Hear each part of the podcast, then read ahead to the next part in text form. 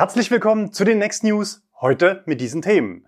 Hyundai Ioniq 6 enthüllt, VW zeigt ID Arrow, ID Bus Produktionsstopp, Probleme in Grünheide, Rückruf bei Toyota, Kleingedrucktes, MG mit neuer Plattform, VWs Angriff auf Tesla und endlich neue Software für alle IDs, NBW startet in die Sommerferien, Duell der Effizienzmeister, Umweltbonus wackelt komplett, R-Königschau und Neues von Nextmove. Aktuell gibt es 128.700 Menschen da draußen, die sich hier bei uns gut informiert fühlen und den Kanal abonniert haben. Wenn du unsere News regelmäßig schaust und noch kein Abo hast, dann unterstütze uns auf dem Weg zu 130.000 Abonnenten. Vielleicht klappt's ja schon dieses Wochenende. Lass uns gerne dein Abo da und aktiviere die Glocke, damit du keins unserer Videos verpasst. Hyundai Ioniq 6 enthüllt. So sieht es aus. Hyundais zweites Elektroauto aus der Ioniq-Reihe mit 800 Volt System, der Ioniq 6. Das Pixel-Design des Ioniq 5 findet auch im neuen Modell seine Fortsetzung. Aber was das äußere Gesamtbild angeht, haben die beiden Autos nicht mehr viel gemeinsam. Auffällig ist das aerodynamisch optimierte Design, das sich in dem außerordentlichen niedrigen CW-Wert von 0,21 widerspiegelt. Relevante Wettbewerber in dieser Fahrzeugklasse sind Mercedes EQE 0,22, Tesla Model 3 0,23, BMW i4 0,24. Technische Daten zu Antrieb, Akku und Reichweite sind aktuell noch nicht bekannt. Ob der Ioniq 6 an die Effizienz des Ur-Ioniq herankommt, bleibt abzuwarten. Aber Ioniq 5 und 6 basieren natürlich auf der gleichen Plattform, die auf Performance und hohe Ladeleistung hin entwickelt wurde. Beim WLTP-Wert erwarte ich eigentlich keine Wunder, aber was die reale Autobahnreichweite gemessen an der Abweichung zum WLTP-Wert angeht, wird es beim Ioniq 6 vermutlich deutlich weitergehen als beim Ioniq 5. Ob das Auto auch als Familienauto taugt, werde ich hoffentlich bald selbst testen dürfen. Marktstart soll Anfang kommenden Jahres sein. Wir erwarten, dass sich das Auto preislich oberhalb des Ioniq 5 platziert. Tja, wie gefällt's euch? Schreibt's doch mal in die Kommentare unter dem Video. VW zeigt ID Arrow. Auch hier dauert es noch, aber VW liefert immerhin ein paar mehr technische Daten.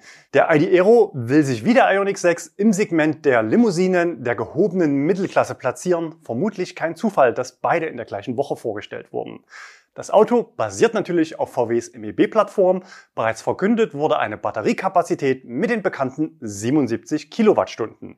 Der geringe Luftwiderstandsbeiwert von 0,23 soll langstreckentaugliche Reichweiten von bis zu 620 Kilometern nach WLTP ermöglichen. Das vorgestellte Fahrzeug ist aktuell noch eine seriennahe Studie. Die Serienproduktion für Europa soll 2023 in Emden starten. IDBus Produktionsstopp. Kommen wir nun zu den aktuellen Problemfällen und starten mit dem IDBus. Dunkle Wolken über Hannover, denn solche Schlagzeilen kann niemand zum Marktstart eines Hoffnungsträgers gebrauchen. Produktionsstopp ID-Bus wegen Batterieproblemen. Zuerst berichtete der NDR. Volkswagen Nutzfahrzeuge muss die Produktion des neuen Elektrobullis ID-Bus in Hannover stoppen. Grund seien Probleme bei der Batterie, heißt es. Bei Qualitätskontrollen des Zulieferers seien Mängel festgestellt worden, bestätigte das Unternehmen. Viele andere Medien berichteten ebenfalls. VW betont, dass es sich bei dem Defekt um eine Funktions-, nicht aber um eine Sicherheitsbeeinträchtigung handele. Bereits bekannt ist ja, dass eine grundlegende Voraussetzung einer Plattformkonstruktion ist, dass man möglichst auf viele verschiedene Lieferanten bei einem der wichtigsten Bauteile, nämlich den Batteriezellen, zugreifen kann. Wir alle wissen, dass Abhängigkeiten von nur einem Lieferanten hoch riskant sind. VW hatte bereits auch bestätigt, dass auf dem MEB verschiedene Zellen zum Einsatz kommen. Nach uns vorliegenden unbestätigten Informationen handelt es sich bei dem Zulieferer der Zellen für den ID-Bus um ein großes Unternehmen aus China. Betroffen sind nicht alle Zellen, sondern es gibt wohl eine unerwünschte Streuung. Das ist auch der Grund, warum es relativ schnell weitergehen soll. Also alle Zellen mutmaßlich zigtausende einmal durchtesten und aussortieren. Bereits nächste Woche soll die Produktion wieder anlaufen. Die bisher gebauten 500 Fahrzeuge sind noch nicht für Endkunden bestimmt. Die Zielmarke für dieses Jahr liegt bei 15.000 Fahrzeugen. Probleme auch in Grünheide? Das Magazin Tesla Mag berichtete diese Woche über eine Häufung kurzfristiger Absagen für anstehende Übergaben bei Tesla. Betroffen sind Tesla Model Y Performance aus deutscher Produktion. Eine offizielle Bestätigung oder Äußerung von Tesla gibt es dazu nicht. Daher stützen sich betreffende Berichte ausschließlich auf gesammelte Einzelmeldungen von Nutzern. Die Absagequote lag teilweise über der Zahl an ausgelieferten Fahrzeugen, zumindest gemessen an Rückmeldungen im Tesla-Fahrer- und Freunde-Forum. Als Grund für die Absagen werden im Forum erhebliche Mängel im Bereich Antriebseinheit genannt. Beide Meldungen zeigen, dass es bei einem Produktionshochlauf, egal welcher Marke, immer zu unerwarteten Rückschlägen kommen kann. Rückruf bei Toyota. Einen holprigen Start legen auch der Toyota BZ4X und das Schwestermodell Subaru Solterra hin. Für beide Modelle gibt es einen weltweiten Rückruf für die ersten 5000 produzierten Fahrzeuge. Bei scharfen Kurven und plötzlichen Bremsen können sich die Radnabenschrauben lockern. Als Folge könnte sich das Rad vom Fahrzeug lösen. Toyota warnt Besitzer des BZ4X davor, das Auto zu nutzen, bis das Problem gelöst wurde. Unfälle, die auf das Problem zurückzuführen sind, sind bisher nicht bekannt. Bei Toyota sind immerhin 2200 Fahrzeuge in Europa betroffen. Kleingedrucktes. Wir bleiben noch bei Toyota. Letzte Woche hatten wir über spannende neue AGB-Klauseln berichtet und eine mögliche Neuregelung in zukünftigen Kaufverträgen zur nachträglichen Preisanpassung angekündigt. Bei Kia soll das in Kürze kommen. Wir hatten die AGB von Reiseveranstaltern als mögliche Vorlage für solche Klauseln in künftigen Pkw-Kaufverträgen zitiert. Viele von euch hatten daraufhin mal ins Kleingedruckte ihrer Bestellungen geschaut und unser Zuschauer Dimitri hat einen Treffer gelandet. Er hat einen Toyota BZ4X bestellt und bei Toyota hat die Klausel bereits Einzug gehalten. Wir schauen mal rein und ich lese etwas gekürzt vor. Liegen zwischen Vertragsabschluss und Übergabe des Fahrzeuges an den Käufer mehr als vier Monate und ändert sich nach Vertragsabschluss der Einkaufspreis des Verkäufers oder die gesetzliche Mehrwertsteuer, ist der Verkäufer berechtigt, den Kaufpreis entsprechend zu erhöhen und im Falle einer Senkung verpflichtet, den Kaufpreis entsprechend zu reduzieren.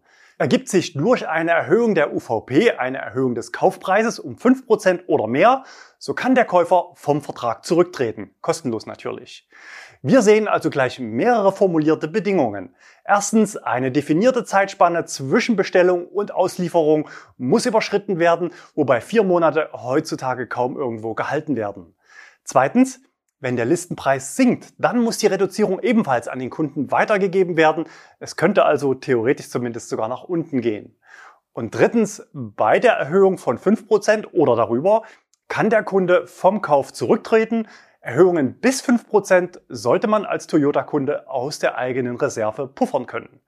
Schöner wäre natürlich ein vertraglich gewährter Preisschutz, aber grundsätzlich muss man diese Art der Umsetzung einer Preisanpassungsklausel in Anbetracht des unkalkulierbaren Marktumfeldes als angemessen und fair bewerten. Wichtig ist aus unserer Sicht, dass man bei Endkunden die Klausel nicht nur im Kleingedruckten versteckt, sowas gehört eigentlich auf Seite 1 des Kaufvertrags. Schauen wir nochmal zurück auf letzte Woche und die Klausel in den Leasingverträgen der VW Leasing GmbH. Hier ist der Kunde aus unserer Sicht völlig ausgeliefert. Sprich, drei Wochen nach Bestellung 10% Erhöhung und der Kunde müsste laut Vertrag zahlen. Sollte eine derart gestaltete Klausel in der Praxis tatsächlich zur Anwendung kommen, sehen wir gute Chancen, sich zu wehren. Es gibt weder eine zeitliche Sperrklausel noch eine Stornoschwelle. MG mit neuer Plattform. In den vergangenen beiden Ausgaben hatten wir über den neuen MG4 berichtet und mehrere R-Könige bei Testfahrten in Europa gezeigt. Diese Woche gab es nun die erste Pressemitteilung mit ersten Infos. Mit Ausnahme der Angabe zur Beschleunigung waren die vorab durchgesickerten Angaben zu Antrieb und Akku zutreffend. Wir hatten das Auto im Titel unserer News vor zwei Wochen als ID3 Fighter eingeordnet. Und wir schauen heute mal auf die bekannten Eckdaten und sehen, dass sich die beiden Autos tatsächlich verdammt nahestehen. Identisch sind beide bei Leistung, Antriebsform und Höchstgeschwindigkeit. Die anderen Werte zu Reichweite und Abmessungen variieren zwischen beiden Fahrzeugen oft nur um wenige Prozentpunkte. Das Gewicht des MG4 ist bisher noch nicht bekannt. Hier erwarten wir aber Vorteile für den Herausforderer, möglicherweise auch beim Platzangebot im Fahrzeuginneren. Grund für diese Annahme ist, dass eine neue Konzernplattform des SAI-Konzerns zum Einsatz kommt. Modular Scalable Platform, kurz MSP ist der Name. Der Akku des MG4 ist nur 11 cm hoch und das Gesamtfahrzeug übrigens 6 cm niedriger als ein ID3. Zur Zellchemie gibt es noch keine Angaben. Die Kapazität der beiden Varianten zum Start liegt bei 51 bzw. 64 Kilowattstunden, vermutlich brutto. Eigentlich muss davon mindestens eine Variante LFP sein, vielleicht sogar beide. Die Plattform selbst ist mit Radständen von 2,65 Meter bis 3,10 Meter natürlich noch deutlich flexibler und soll für Akkus von 40 bis 150 Kilowattstunden Platz bieten. Neu ist auch die sogenannte One-Pack-Technologie. Wir vermuten dahinter Cell-to-Pack. Cell-to-Car, also eine komplette Fahrzeugintegration ohne Batteriekasten, ist das noch nicht, denn das neue System wird unter anderem damit beworben, dass für Bestandsfahrzeuge zukünftig ein Batteriewechsel möglich sein soll, falls mehr Reichweite erforderlich ist. OnePack bietet zahlreiche Vorteile gegenüber einem klassischen Akkuaufbau. Der Rohstoffeinsatz, vor allem Aluminium, ist deutlich geringer, das heißt natürlich auch weniger Gewicht und zugleich mehr Platz, entweder um diesen Platz für den Innenraum freizugeben oder um mit mehr Kapazität höhere Reichweiten zu ermöglichen. Oder am besten natürlich beides. Die Plattform soll auch 800 Volt Systeme ermöglichen. Aus unserer Sicht ist der MG4 ein hochspannender Newcomer und deswegen zum dritten Mal in Folge in einer News-Sendung. Auch für den MG4 soll die Plattform später noch weitere Varianten ermöglichen, zum Beispiel eine Allradversion. Konkurrent VW ist bei dem Thema aktuell noch nicht so weit. Die MEB-Plattform hat aktuell noch ein klassisches modular aufgebautes Batteriedesign. Das heißt, die Zellen werden zunächst in Modulen zusammengefasst und diese dann wiederum in ein Akkugehäuse eingebaut. Die neue Einheitszelle, mit der VW dann ab 2025 in Serie gehen will, wird übrigens nächste Woche Donnerstag in Salzgitter feierlich im Beisein von Olaf Scholz erstmals vorgestellt. VWs Angriff auf Tesla und endlich neue Software. Die Rivalität zwischen Tesla und VW ist ein Dauerbrenner in den Medien und natürlich auch hier auf dem Kanal. Diese Woche Dienstag gab es dazu mal wieder ein Statement von VW-Chef Herbert Dies auf einer Betriebsversammlung in Wolfsburg. Im laufenden Jahr dürfte der Abstand zu dem Elektroauto-Marktführer, also Tesla, zumindest nicht noch größer werden. Mit Blick auf den schwierigen Hochlauf von zwei neuen Gigafactories sagte dies, Tesla schwächelt. Die Chancen müssen wir nutzen und schnell aufholen. 2025 könnten wir in Führung gehen. Verdammt aufholen muss VW aber zunächst beim Thema Software. Für die neue ID-Familie hatte dies die Ansage gemacht, alle drei Monate ein Update liefern zu wollen. Seit dem letzten Update ist aber inzwischen bereits über ein Jahr vergangen. Seit Ankündigung für den Rollout des aktuellen Updates sind es immerhin schon wieder drei Monate und die Bestandskunden mit ID3 und 4 warten schon ungeduldig. Wir hatten in zwei Videos berichtet, zum einen zum Funktionsumfang und Verbesserung der neuen Software und weiteren neuen Features für Neuwagen. Zum anderen hatten wir die Chefin Marketing und Vertrieb Silke Backschick und Vorstand Technische Entwicklung Thomas Ulbrich unter anderem zur Rollout-Strategie befragt. Seitdem war Funkstille bei VW. Diese Woche dann ein Lebenszeichen im ID Drivers Club. Man sei grundsätzlich startklar und habe die Märkte informiert, am heutigen Freitag will man im Club Infos zu weiteren Schritten und dem Starttermin verkünden. Ein paar Tage wird's dann aber sicherlich noch dauern. Die gesamte Aktion ist ein dickes Brett. Denn insgesamt werden mehrere hunderttausend Autos in die Werkstätten gerufen. Es gibt zunächst eine neue 12-Volt-Batterie verbunden mit dem Software-Update auf 2.4. Danach sind die Fahrzeuge in der Lage, die Daten für 3.0 over the air beim Kunden zu empfangen und dann selbst zu installieren. Natürlich ist die Aktion eine große Belastung für das Servicenetz von VW, zumal auch 12 Volt Batterien für alle Fahrzeuge beschafft werden müssen. Außerdem ist gerade Urlaubszeit und die Wartezeiten auf Werkstatttermine sind aktuell meist etwas länger als sonst. Für uns bei Nextmove heißt das 50 mal Werkstatt bitte. Schon im September werden die ersten unserer ID3 zwei Jahre alt und dann ist eigentlich auch die erste Durchsicht fällig und eigentlich auch die Leasingrückgabe. Natürlich sind wir bei der aktuellen Knappheit happy, dass wir die Autos noch behalten dürfen, bis der Nachschub bereitsteht. NBW startet in die Sommerferien, aber nicht etwa in die Sommerpause, im Gegenteil. NBW öffnet seine App für Laden in Europa um sieben weitere Länder. Mit dabei sind jetzt auch Schweden, Dänemark, Polen, Tschechien, Slowakei, Slowenien und Kroatien. Insgesamt haben die Nutzer über die Mobility Plus App jetzt Zugriff auf über 300.000 Ladepunkte zu Festpreisen in 16 Ländern. Im Heimatland Deutschland betreibt NBW das derzeit größte Schnellladenetz mit mehr als 700 Standorten. Duell der Effizienzmeister. Manchmal sind neue E-Auto-Modelle beim Verbrauch keine Sparkünstler, im Gegenteil. Aber in Zeiten knapper Energie und steigender Preise für Energie sollte das Thema eigentlich mehr Aufmerksamkeit bekommen. Zumindest punktuell passiert das. Mercedes hat mit seinem EQXX kürzlich ein Konzeptcar vorgestellt, was auf maximale Effizienz getrimmt ist und zugleich nicht nur nett aussieht, um irgendwo auf einer Messe gezeigt zu werden, sondern tatsächlich auch fahrfähig ist, um reale Effizienz zu beweisen. Und das hat das Auto jetzt auch gemacht. Ohne nachzuladen ging es aus Stuttgart nach Silverstone in Großbritannien. Das Ganze natürlich nicht als Hypermiling per Schleichfahrt, sondern real und normal gefahren.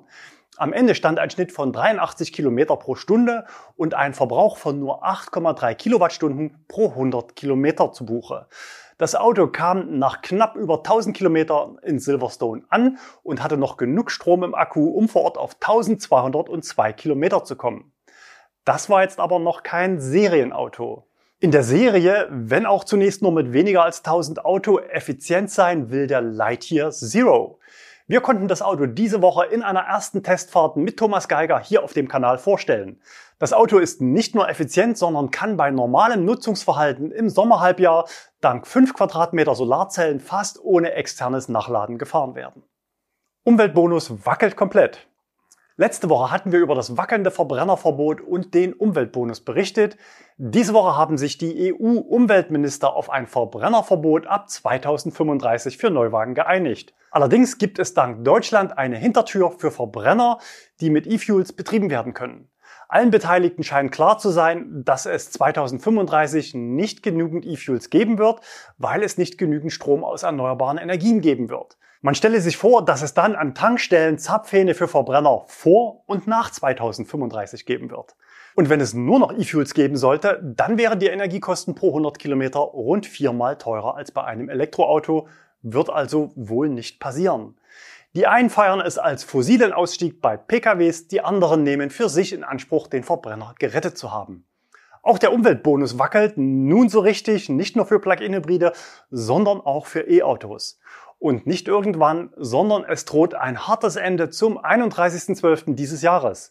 Christian Lindner sagte diese Woche auf Twitter, wenn es nach mir geht, streichen wir Milliardensubventionen für Elektroautos, um Mittel für die Absicherung eines Kita-Qualitätsgesetzes zu gewinnen. Bessere Bildung statt unnötiger Subventionen, denn Elektroautos verkaufen sich auch ohne Kaufprämie gut. Frühkindliche Bildung vor Elektroautos, da kann man eigentlich nur zustimmen. Aktuell sehen wir steigende Preise und der Umweltbonus ist natürlich eine Subvention der Autoindustrie zu Lasten der Allgemeinheit. Und Christian Lindner hatte recht, wenn er sagt, E-Autos verkaufen sich auch ohne Förderung. Und wenn nicht, dann müssen die Hersteller die Preise senken, denn die CO2-Vorgaben der EU müssen ohnehin erfüllt werden, sonst drohen hohe Strafen. Grundsätzlich halten auch wir eine Abschmelzung oder sogar Abschaffung des Umweltbonus für sinnvoll, aber bitte, bitte doch nicht immer diese endlosen Diskussionsschleifen um fünf Minuten vor zwölf. Kunden und Industrie haben ein Recht auf Planungs- und Investitionssicherheit. Eine E-Auto-Förderung ist kein Hexenwerk und in der Geschichte des Umweltbonus erleben wir jetzt schon die dritte Welle an massiver Marktverunsicherung. Also macht irgendwas, aber bitte sagt endlich, was zum Jahreswechsel passiert. Das ist nicht nur wichtig für alle, die derzeit überlegen, ein E-Auto anzuschaffen, sondern eben auch für diejenigen, die bereits bestellt haben. Und wenn Subventionsabbau, dann bitte insbesondere auch bei fossilen Kraftstoffen. Im Koalitionsvertrag hatte sich die Ampel darauf verständigt, Zitat, zusätzliche Haushaltsspielräume dadurch gewinnen, dass wir überflüssige, unwirksame und umwelt- und klimaschädliche Subventionen und Ausgaben abbauen. Ganz konkret wird, die steuerliche Angleichung von Dieselkraftstoff und Benzin benannt. Also die Abschaffung des Dieselprivilegs, das Diesel 18 Cent günstiger macht als Benzin. Beschlossen wurde zuletzt das genaue Gegenteil. Per Tankrabatt wurden für drei Monate die Spritpreise subventioniert. Auch bei der Dienstwagenbesteuerung gibt es viel Einsparpotenzial. Was den Umweltbonus angeht, könnte es heute weitere Indizien geben, was gerade hinter den Kulissen passiert. Christian Lindner stellt seinen Haushaltsplan fürs kommende Jahr vor. Er will 50 Milliarden weniger ausgeben. Mal sehen, ob noch Mittel für den Umweltbonus mit eingeplant sind. Erlkönigschau. Wir starten mit einem Highlight. Das Auto zeigen wir heute zum ersten Mal hier auf dem Kanal. Gesichtet wurde das Auto von Daniel in Buxtehude mit roten Hamburger Kennzeichen. Das Felgendesign erinnert stark an die jüngsten Fahrzeuge von Hyundai und Kia, aber es ist kein Koreaner, sondern ein Chinese. Der Hersteller Lynk Co. ist eine Tochter des chinesischen Geely-Konzerns und ist bereits mit einem Plug-in-Hybrid auf dem deutschen Markt vertreten. Der R-König ist das erste vollelektrische Modell der Marke und basiert auf dem Crossover Zero Concept. Modellbezeichnung für die Serie soll schlicht Lynk Co. 08 sein. Erwartet wird ein 100 Kilowattstunden großer Akku für bis zu 700 Kilometer Reichweite. Auch diese Woche wieder mit dabei ein Lucid Air. Das Auto ist natürlich kein Erlkönig mehr, passt aber thematisch in diese Kategorie, weil das Auto in Europa noch nicht ausgeliefert wird. Erkennbar ist dies auch an dem Ladetrick. Es kommt mal wieder ein Adapter zum Einsatz. Fahrzeugseitig ist ein Combo Typ 1, also der amerikanische CCS-Standard, verbaut. Die Ionity-Station hier im norditalienischen Dreiländereck kann natürlich nur den EU-Standard. Der passende Adapter schafft Abhilfe. Geladen wurde auf den halbvollen Akku mit einer Leistung von 169 Kilowatt. Vielen Dank für die Bilder an Petro. Das Auto war übrigens nicht in geheimer Mission unterwegs, sondern groß gebrandet mit Caresoft. Das ist ein weltweit aktives Unternehmen im Bereich Entwicklung und Benchmarking für die Automobilindustrie. Dieses Auto hat uns Thorsten gesendet, gesehen bei Ionity Aachener Land. Das Auto unterwegs mit roten Kennzeichen aus Aachen. Der Dachaufbau diente vermutlich für Tests fürs autonome Fahren. Herstellerlogos am Fahrzeug waren allesamt bestmöglich abgeklebt. Da das Fahrzeug sonst kaum getannt war, ist eine Zuordnung als Winfast E34 relativ sicher. Der geöffnete Chargeport zeigt einen europäischen CCS-Anschluss. Das alleine reichte aber offenbar noch nicht, um vor Ort erfolgreich einen Ladevorgang zu starten. An der passenden Ladekarte lag es aber vermutlich nicht. Neues von Nextmove. Wir suchen Verstärkung für unser Team. An den Standorten Leipzig und Arnstadt sind IT-Stellen im Bereich Entwicklung und Programmierung ausgeschrieben. Grundsätzlich sind Vollzeitstellen angestrebt, aber Abweichungen, auch nach unten, können vertraglich vereinbart werden. Den Link zur Stellenausschreibung findet ihr unter dem Video in der Infobox. Neue Autos kommen auch noch. Nächste Woche werden passend zur Jahreszeit fünf Fiat 500 Cabrio zugelassen. Die Mietpreise werden zu Beginn der kommenden Woche veröffentlicht. Für heute war's das. Schaut euch im Anschluss gerne noch das Video zum Lightyear Zero an. Wir sehen uns dann wieder nächste Woche. Bis dahin, bleibt gesund und fahrt elektrisch.